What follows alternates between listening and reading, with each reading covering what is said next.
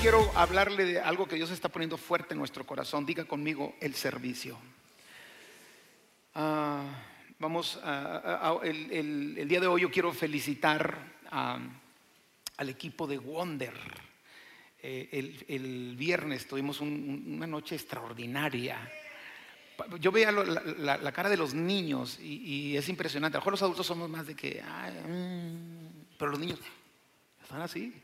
Y los, pero, pero, vi también bastantes adultos ahí metidos. Es más, hasta, hasta yo caí en la tentación. Los que saben se rieron, los que no, no les vamos a decir para que la próxima vengan.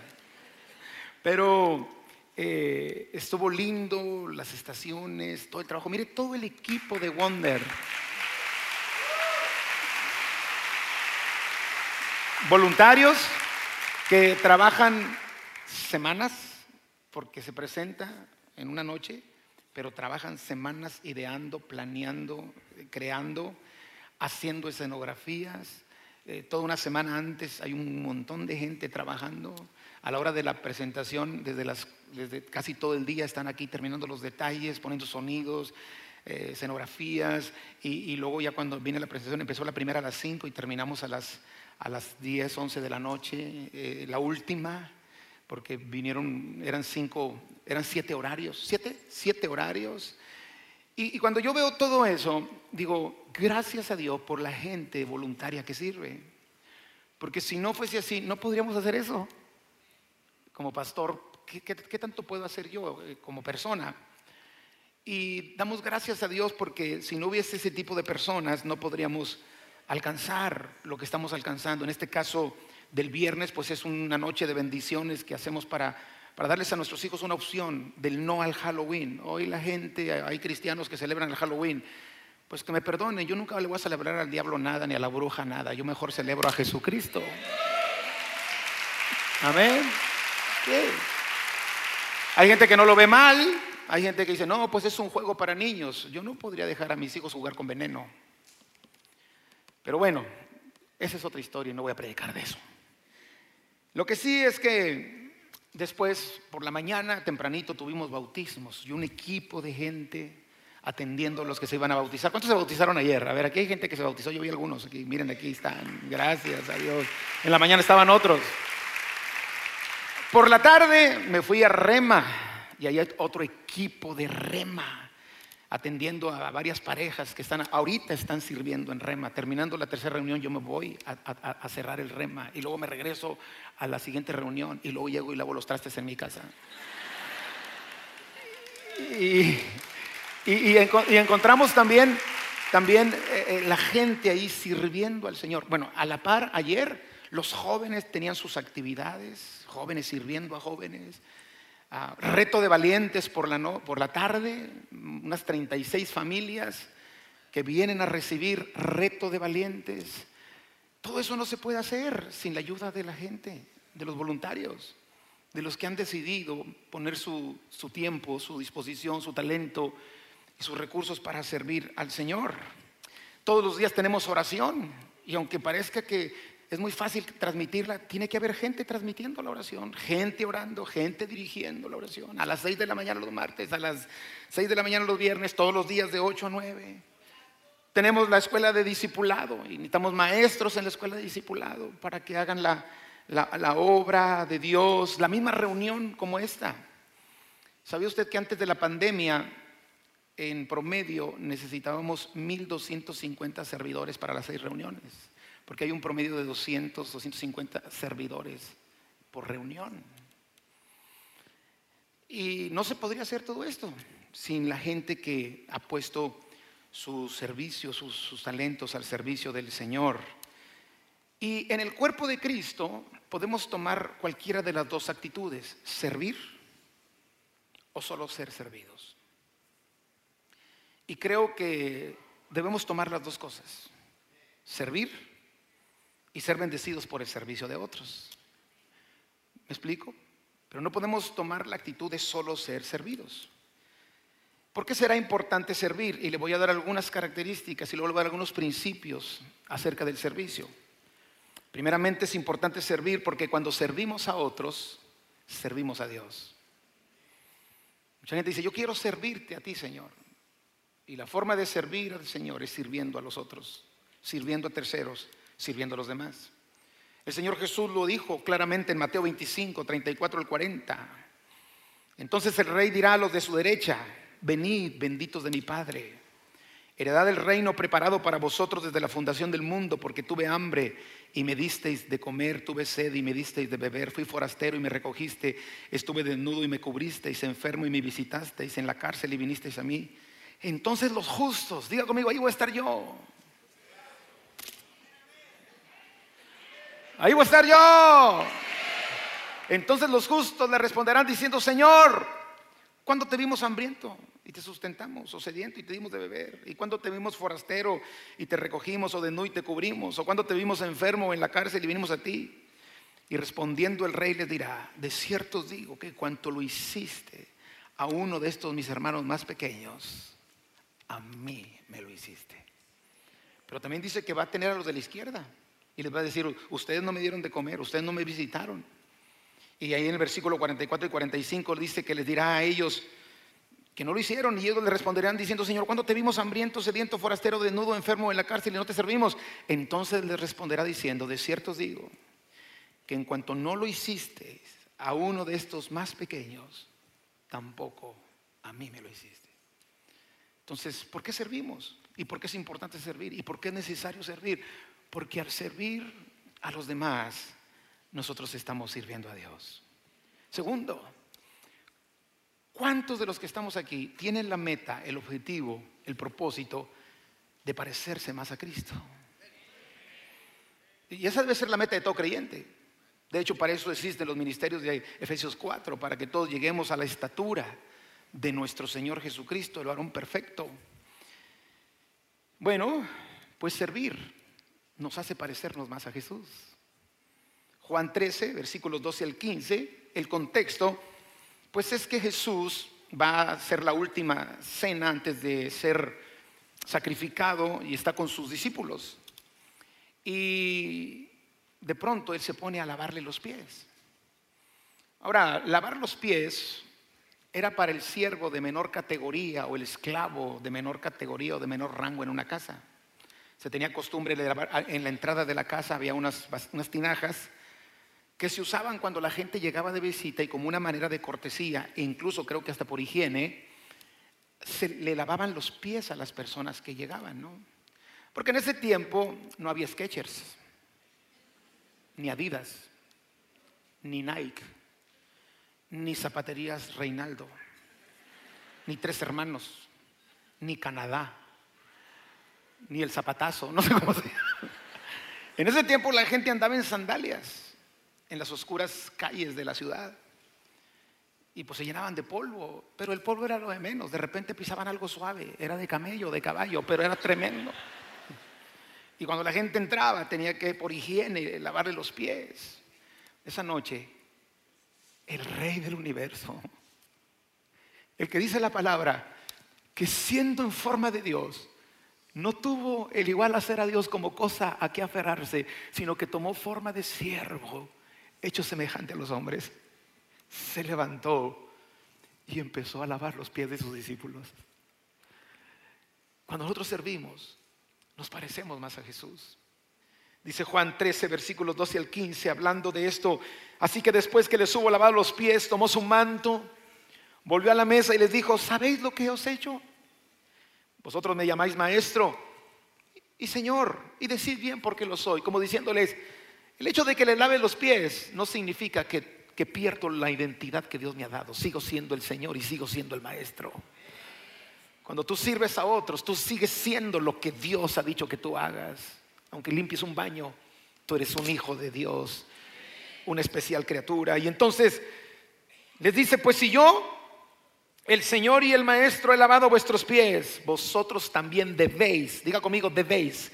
Está ordenando lavaros los pies los unos a los otros. Y luego viene e, e, ese versículo que siempre decimos, el contexto es el servicio.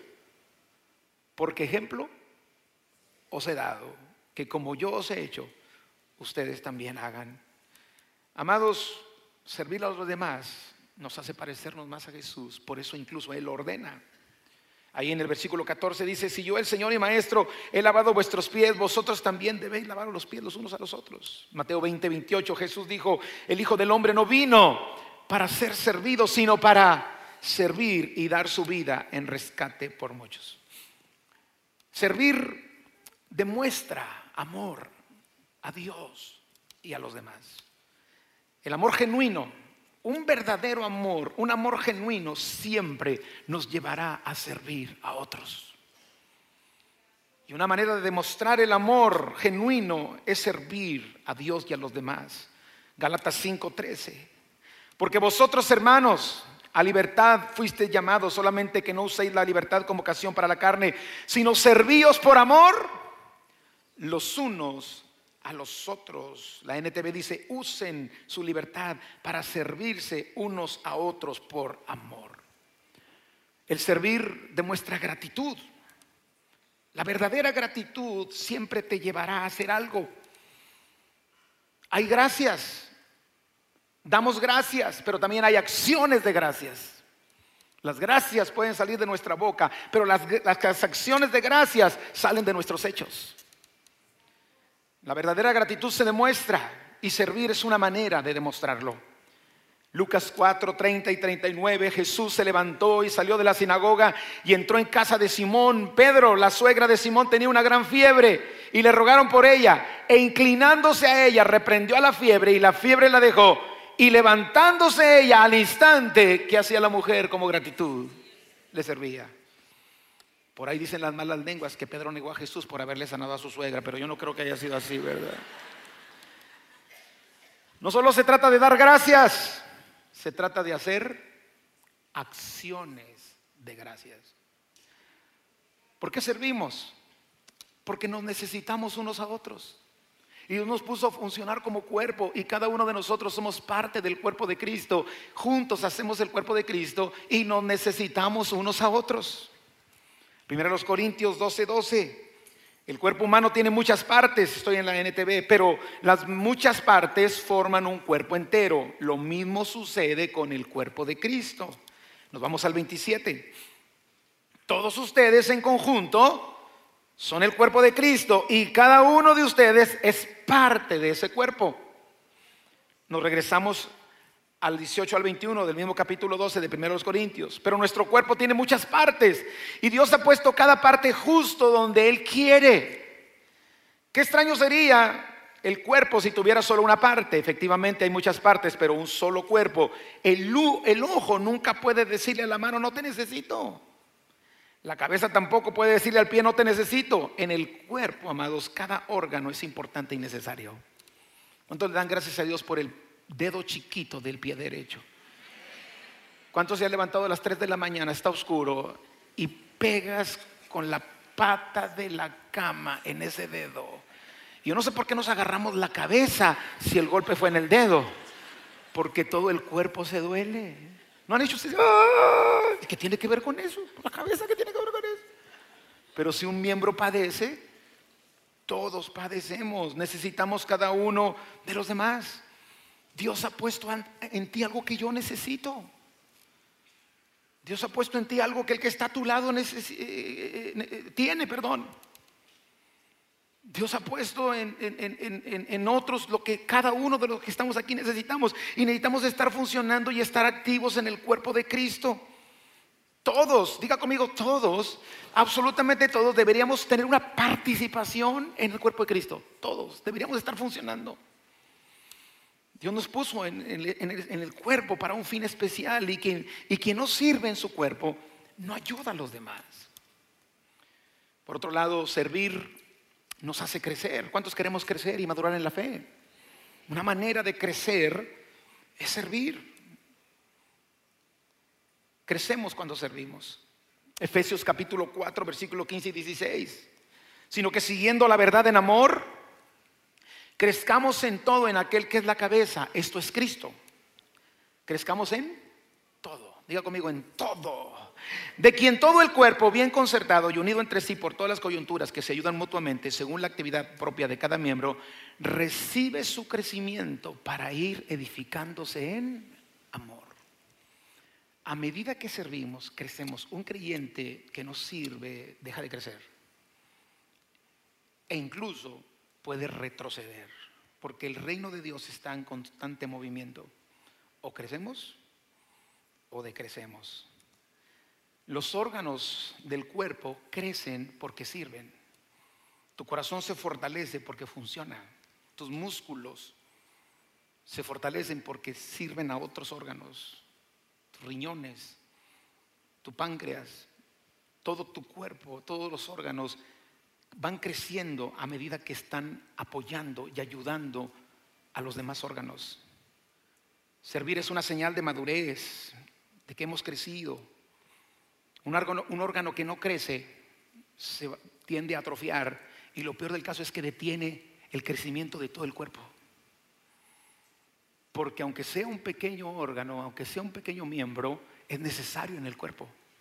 Nosotros, con nuestro servicio, podemos hacer crecer el cuerpo de Cristo o podemos limitar su crecimiento sin nuestro servicio.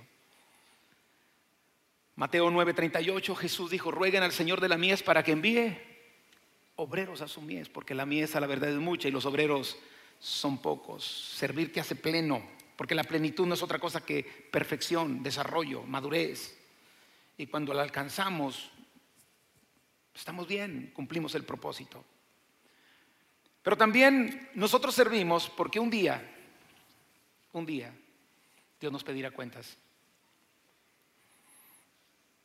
Todo lo que Dios nos dio tiene el propósito de bendecirnos. Bendecir tu vida, bendecir tu familia, tu casa. Pero no solamente el Señor lo hace para nosotros, lo hace para que nosotros bendigamos a otros. ¿Están conmigo? Necesitamos cambiar nuestra mentalidad, amados. Nuestra mentalidad no es de este mundo. De hecho, Romanos 2 dice, no se alineen a la forma de pensar, cómo piensa este mundo, sino sean transformados al renovar su mente. Entonces, como ciudadanos del reino, lo que tengo le pertenece al reino. El reino es de Dios y el rey de reyes y señor de señores se llama Jesús. La constitución del reino es la Biblia. La ley del reino es su palabra. Y como ciudadanos del reino, todo le pertenece al reino. Entonces, Dios me dio una casa para vivir, para dormir, pero también me la dio para que ahí alumbre la luz de Cristo. Y sea un hogar donde los vecinos puedan ir a conocer a Dios. Estamos orando por casas, pero te pregunto, ¿qué va a hacer cuando llegue esa casota? ¿Será solamente para nosotros o será la oportunidad de abrirla y de invitar a gente para que conozca a Jesús? Tu carro es del reino, aunque sea nuevo. Traemos a los vecinos para que conozcan a Cristo. entre semanas se me arrimó una hermana después de la oración, el viernes, me dice, pastor, nuestra casa tenemos como, como 40 niños. Todas las recámaras están llenas. Y venía y dijo, y los queremos traer a todos a Wonder. Y se trajeron como 40 a Wonder. Yo digo, Dios nos bendice para bendecir. Y Dios nos pedirá cuentas. Tus recursos, tus talentos, tus habilidades, tus dones. Sí, es para ti, para bendecirte a ti, para bendecir tu, tu casa, para bendecir tu vida. Pero no podemos ser mezquinos. Nuestra mentalidad de reino nos hace que eso también es parte de lo que Dios quiere usar para que su reino se siga extendiendo. Amén. Y, me doy cuenta que Dios es severo en esto de hacer cuentas, porque si usted se va a la parábola de los talentos en Mateo 25, ustedes conocen la parábola, dice que a uno le dio cinco talentos, a otro le dio dos talentos, a otro le dio un talento y después vino y hizo cuentas con ellos. El que tenía cinco dijo, Señor, me diste cinco talentos, aquí tienes otros cinco. Y el Señor le dijo, buen, buen siervo y fiel. Sobre poco fuiste fiel, sobre mucho te pondré. Te di cinco, me regresaste diez. Lo hiciste. Llegó el que le había dado dos y le pidió cuentas, porque dice que vino a hacer cuentas con ellos. Y digo, Señor, me diste dos, y aquí tienes otros dos, te entrego cuatro. Ven, buen siervo y fiel. En lo poco fuiste fiel, en lo mucho te pondré. Entra en el gozo de tu Señor. Pero de repente llegaron los de la fe que vienen al culto de las dos y media de la mañana. Y le dijo, Señor, me diste uno. No lo perdí, lo conservé, lo guardé, lo escondí, porque no quería perderlo. Porque yo sabía que tú eres hombre severo, que cosechas donde no sembraste y recoges donde no esparciste. Así de que lo puse, eh, lo, escondí, pero aquí está lo que es tuyo. Y Jesús le dijo, malo y negligente siervo. Si tú sabes que recojo donde no esparcí, que cosecho donde no sembré, pudiste al menos, al menos, haberle dado el talento a los banqueros para que cuando me hicieras cuentas, mínimo los intereses me hubieras dado. A, los dos que trajeron los talentos, les dijo, ven buen siervo y fiel. En lo poco ha sido fiel, en lo mucho te pondré. Al otro, malo y negligente siervo, pero ahí no paró. Dijo, muy bien, ahora quítenle ese talento a él y dénselo al que tiene, al que tiene 10 talentos. Porque al que tiene, cuando usa bien lo que Dios le dio, le será añadido más. Pero el que no lo usa, aún lo que tiene, le será quitado. Si Dios nos llamara este día a su presencia, ¿cómo están las cuentas? Yo no estoy tratando de meter condenación y culpabilidad. Líbreme Dios de esto. Quiero hablarle la palabra y que el Espíritu Santo nos concientice. Esa es la meta. Amén. ¿Cómo? ¿Qué cuenta nosotros daríamos? Necesitamos estar conscientes y anhelar, darle a Dios las mejores cuentas. Amén. Pero amado, tengo una buena noticia. Servir a Dios tiene recompensa. Porque Dios nunca se va a quedar con nada. Me gusta y es uno de mis versículos favoritos cuando hablo del servicio y cuando, cuando de pronto me siento cansado, esto es lo que me da pila, es mi, mi, Duracell. Es mi energizer. Me la pongo y me acuerdo de lo que Dios dice en Éxodo 23, 25 al 28, más a Jehová vuestro Dios serviréis. Y Él bendecirá tu pan y tus aguas. Te va a sustentar y yo quitaré toda enfermedad de en medio de ti. Salud. No habrá mujer que aborte ni esteren en tu tierra. Familia.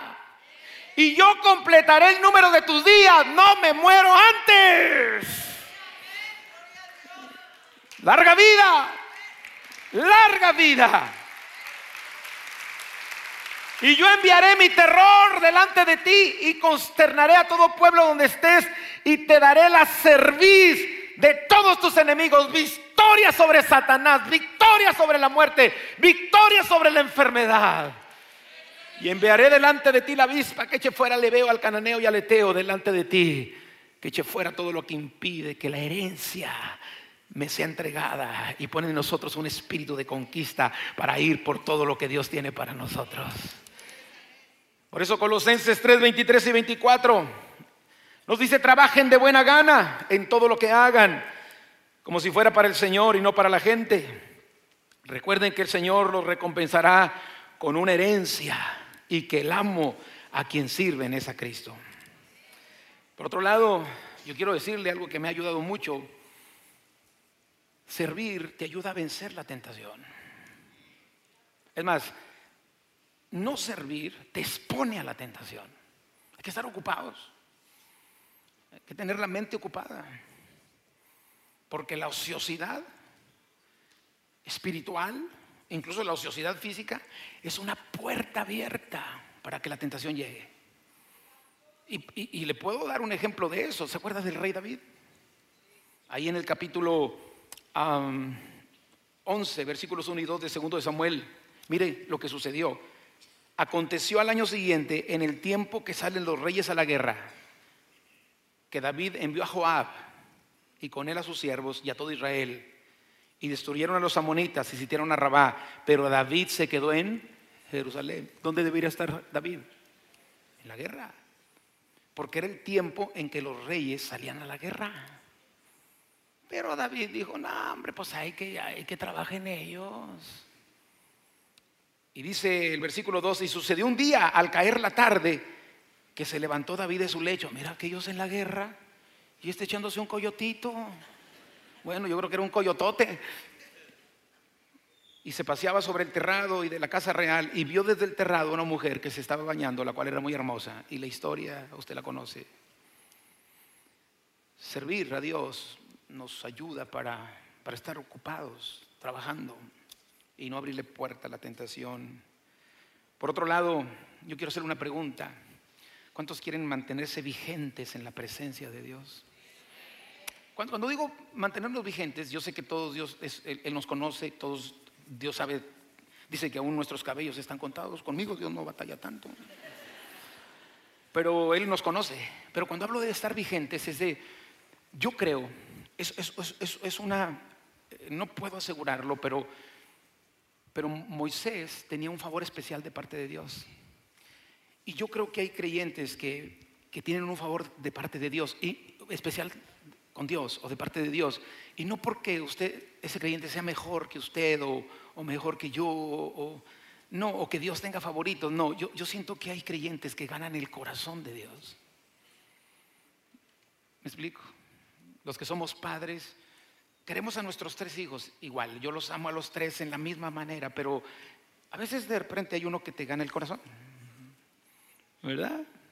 Y no es porque sea menos, es, igual. Pero pues el, que te atiende, el que te da de comer, cuando se va la esposa a Aguascalientes, ¿me explico? Pues gana tu corazón. Y eso, eso hace que te mantengas vigente delante de Dios. Y cuando vienen las tempestades y los ríos y las lluvias y los problemas, ahí tú estás presente delante del Señor. Y Él muestra su favor y muestra su poder a tu vida. Amados, yo quiero estar vigente delante de Dios, que Dios me tenga presente. Hebreos 6:10 lo dice, ahí en la NTV, pues Dios no es injusto, no olvidará con cuánto esfuerzo han trabajado para Él y cómo han demostrado su amor por Él sirviendo a otros creyentes como todavía lo hacen. Ya le expliqué por qué es importante, por qué es necesario servir al Señor, pero quiero darle algunos principios ya para terminar, porque ya se me fue el tiempo, siempre se me va el tiempo. Y, quiero que esto nos van a ayudar para ubicarnos. Número uno, nosotros tenemos que servir con la mentalidad esta, recibimos de gracia, de gracia damos. De gracia recibiste, dice el Señor. Da de gracia. ¿Qué es la gracia? Recibir algo que no merecemos. Nosotros podemos dar a otros sin que lo merezcan. Damos a otros aunque no lo merezcan. Recibimos gratuitamente. Nosotros podemos hacerlo también gratuitamente. Pero hay otro, otro principio importante en el servicio. Escúchelo bien esto, iglesia. El mayor servicio el mayor servicio, el mayor servicio no es lo que hago yo como pastor. No es lo que hacen los maestros de Sky con los niños. Todo eso es un gran servicio, pero no es el mayor.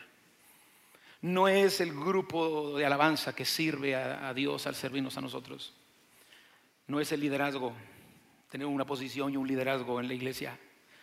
Tenemos que tener presente esto el mayor servicio que podemos ofrecer a Dios es compartir su evangelio.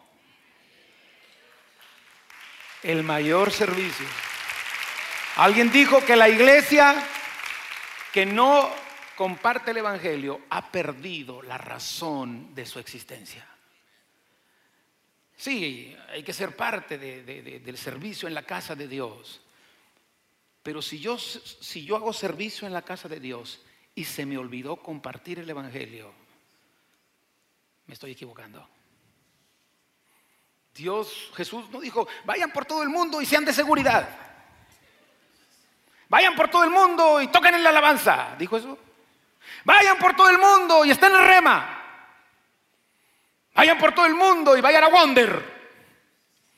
Dijo, vayan por todo el mundo y prediquen el Evangelio a toda criatura. Ese es el mayor servicio que le podemos ofrecer a Dios afuera, en donde nos movemos, donde estamos. Por eso Pablo le dice a Timoteo en el capítulo 4, versículo 5 de 1 Timoteo, le dice, ahora Timoteo tenía un ministerio, Timoteo era el pastor de la iglesia más creciente en Éfeso. Dicen los estudiosos que Timoteo tenía como 15 mil personas que iban a su iglesia. Y tenía chamba y era un joven. Por eso Pablo le dice que ninguno tenga en poco tu juventud, Timoteo.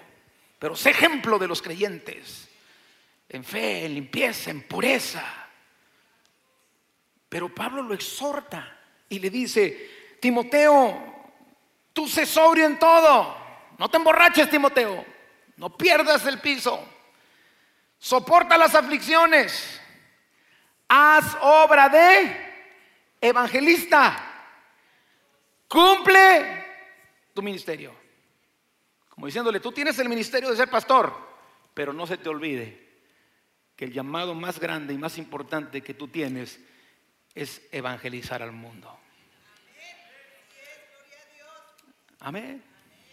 Por otro lado, algo que nos va a ayudar en esto del servicio es servir a Dios de acuerdo con tus habilidades, talentos, dones y recursos. Si tú estás preguntando, ¿en qué, en qué Dios quiere que yo le sirva? Mírate a ti mismo, ¿qué dones tienes? ¿Qué talentos tienes? ¿Qué tiempo tienes? ¿Qué recursos tienes que pueden hacer, te pueden llevar a hacer algo para servir a Dios? si enfocamos en lo que Dios nos ha dado, es muy probable que nos lo dio para cumplir el ministerio, el llamado, el servicio. Porque Dios no te lleva a hacer algo para lo cual no te capacita. Y si Dios me dio cierto don, cierto recurso, cierto talento, cierta habilidad, lo más seguro, no temo equivocarme, que va relacionado directamente con lo que Dios quiere que hagas por Él. Hay mucha gente que tiene, ay, que Dios quiere que haga. Ya llevas 20 años preguntándole. Vamos a hacer lo que, lo que hacemos con lo que, lo que tenemos.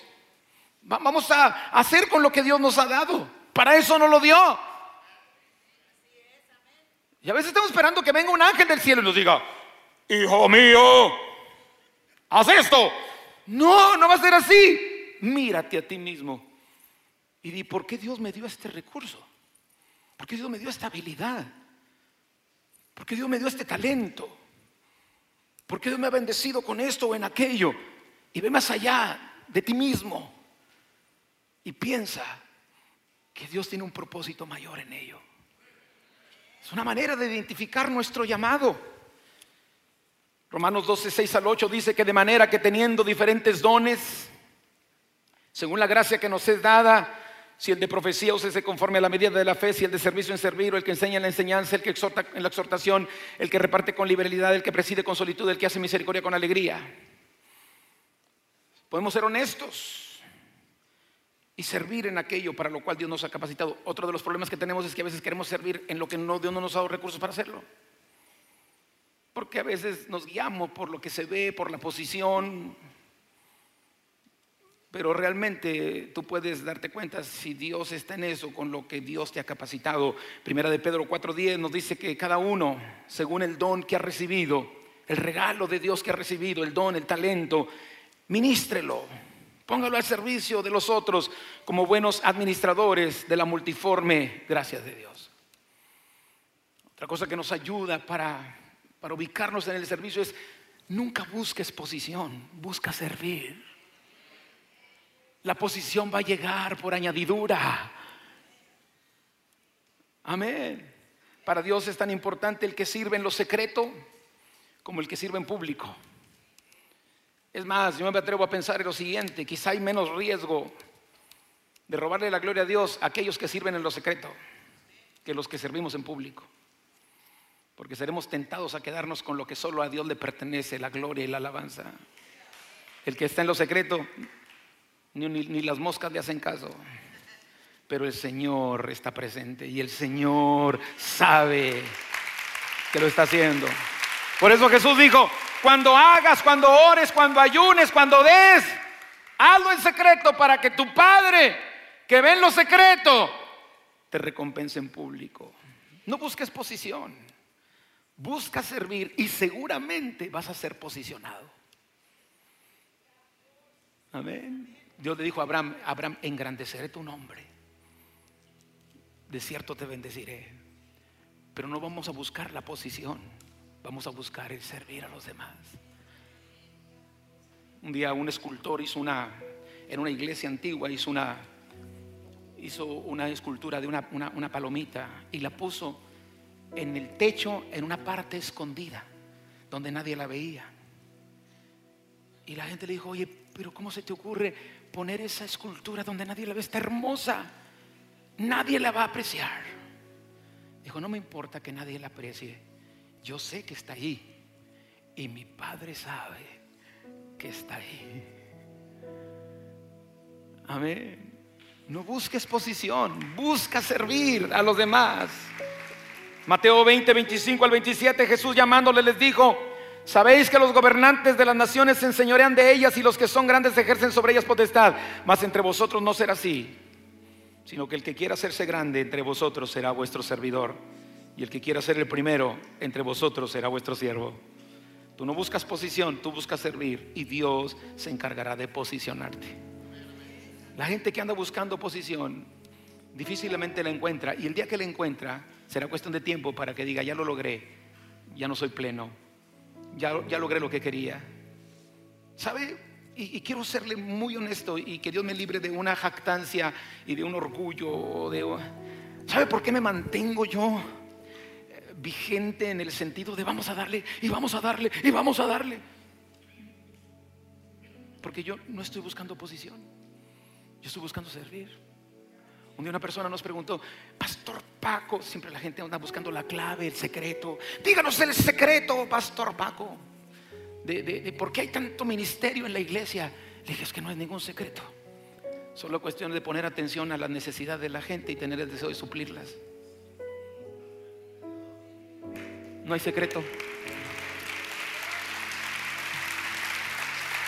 Ves a una persona que está sola y le hace el ministerio de reconfortados. Ves a los padres que están batallando con los hijos y les ponemos reto de valientes. Ves que los matrimonios están dando hasta carcerolazos y les ponemos rema.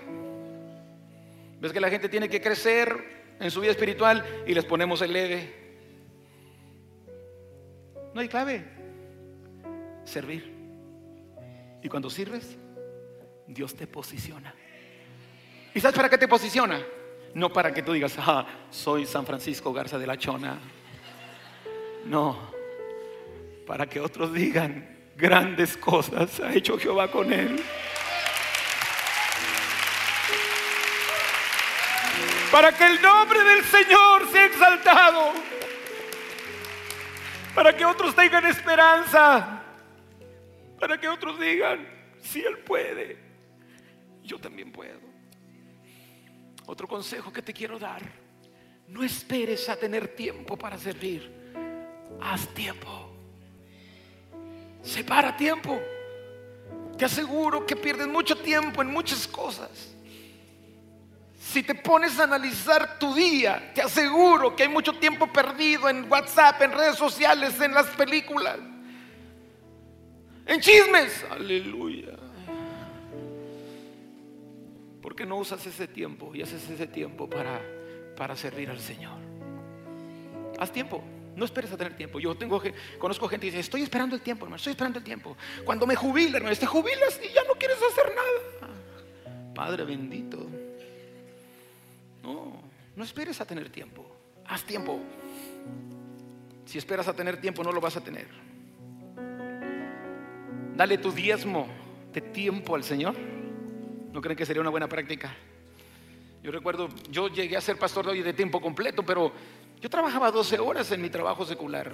Yo llegaba a las 7 de la mañana y salía a las 7 de la noche. Me gustaba mucho mi trabajo secular, pero después de las 7 íbamos a servir a Dios en células, íbamos a servir a Dios en matrimonios, con jóvenes. Y Dios de pronto dijo, ya es tiempo que estés al 100. Y aquí estamos. Por otro lado, quiero darte un consejo. Donde veas áreas de oportunidad, es probable que es ahí donde Dios te quiere usar lo que más criticas que no está bien es donde Dios te quiere llevar a ti para que tú lo hagas.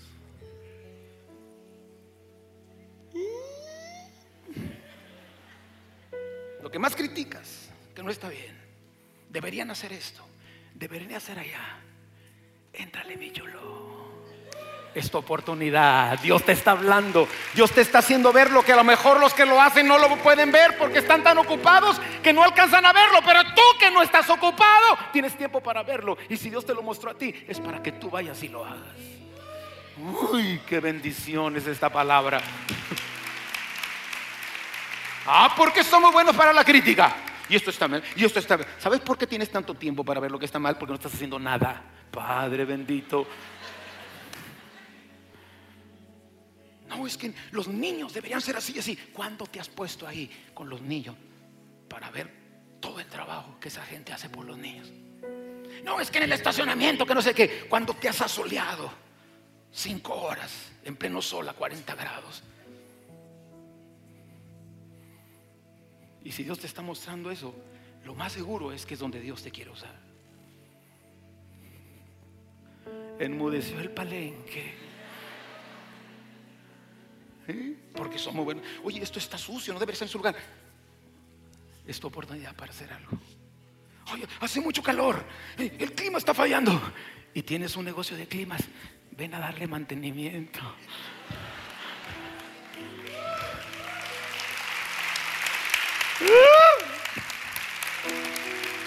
Es tu oportunidad para hacer algo.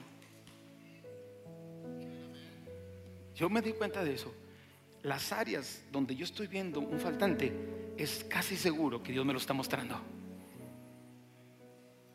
Porque sé del tema, porque conozco el tema y quizá tengo la habilidad y el recurso y el tiempo para hacer algo. Aleluya. Recuerda que todo lo que haces, lo haces para el Señor y no para los hombres.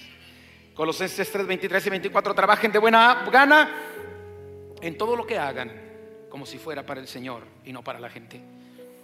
Mucha gente se decepciona porque a veces la gente paga mal. Yo, he conocido, y lo digo, lo voy a con mucho cuidado, y yo sé que la gente madura, la gente de Cristo, la gente que, ya tiene un grado de madurez espiritual, este, no lo hace, pero pues de repente hay gente que no, no tiene esa madurez o que llega nuevo y todavía no sabe cómo funciona el reino. Los hermanos del estacionamiento han recibido malos tratos no les hacen caso y les dicen, estaciones aquí. Yo me estaciono Y los servidores ahí en la puerta han recibido malos tratos. Y hay gente que en el proceso se desanima. Yo quiero decirte, no te desanimes. Tu trabajo es para el Señor. Y del Señor vas a recibir la recompensa.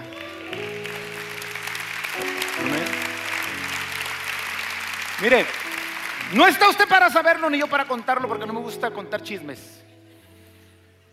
Pero yo he recibido decepciones de quienes más he ayudado. Y si yo me guiara por eso, no estuviera aquí. Pero yo no tengo ningún resentimiento con nadie porque cuando yo ayudé a alguien lo hice por amor. Y lo hice como para el Señor y no para la gente.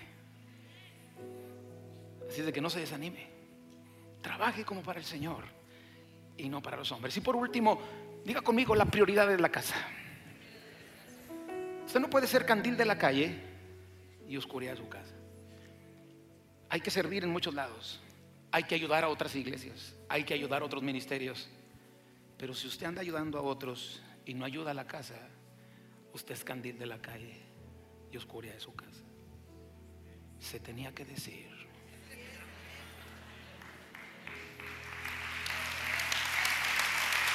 Sí, porque conocemos personas que andan afuera haciendo muchas cosas, pero aquí no, no, no, mueven, no, mueven una mano. Es que estoy haciendo afuera. La prioridad es tu casa. ¿Cuántas, ¿Cuántas esposas saben que el, esposo la prioridad debe ser su casa? Y los esposos sabemos que la mujer la prioridad es, vamos, anda allá en la casa del vecino. La prioridad es la casa. Tú no comes en McDonald's y pagas en K Junior. La casa. Primero es la casa. Si, no, si tengo tiempo para, los, para aquí y en otros ministerios, aunque no sean de la casa, estamos para servir, pero la prioridad siempre será la casa. Un amor por la casa. Servir en la casa. Amén. Y bueno, yo solamente quería concientizarlos y decirles que tenemos 54 oportunidades de ponerse a jalar. Si no es que más, porque no están todos aquí. Adolescentes, alabanza, amor con acción, anfitriones, audio, bautismos, buenas nuevas, campos de verano, cara a cara, cárceles, eh, audios de CDs y librería, cena de bienvenida, consolidación, EDE, ejército de amor, escuderos, estacionamiento, evangelismo, fotografía, grupos de fe, hombres de fe, células, grupos conexión, intercesores de altar, la fe medios, liberación, librería, sanidad interior, limpieza, mantenimiento maternal, matrimonios rema, matrimonios jóvenes, matrimonios para toda la vida, misericordia, misiones la fe, mujeres de fe, oración, padres para toda la vida, pandero, danza y estandartes, panorama, parola prematrimoniales, presentación de niños reconfortadas en Cristo, reto valientes, sanidad divina, consejería, sanidad y libertad financiera, cumbre global de liderazgo, Santa Cena, seguridad, Sky Babies, Sky Kiss, taller de inducción, visión en movimiento, vidas de grandeza. Aquí están.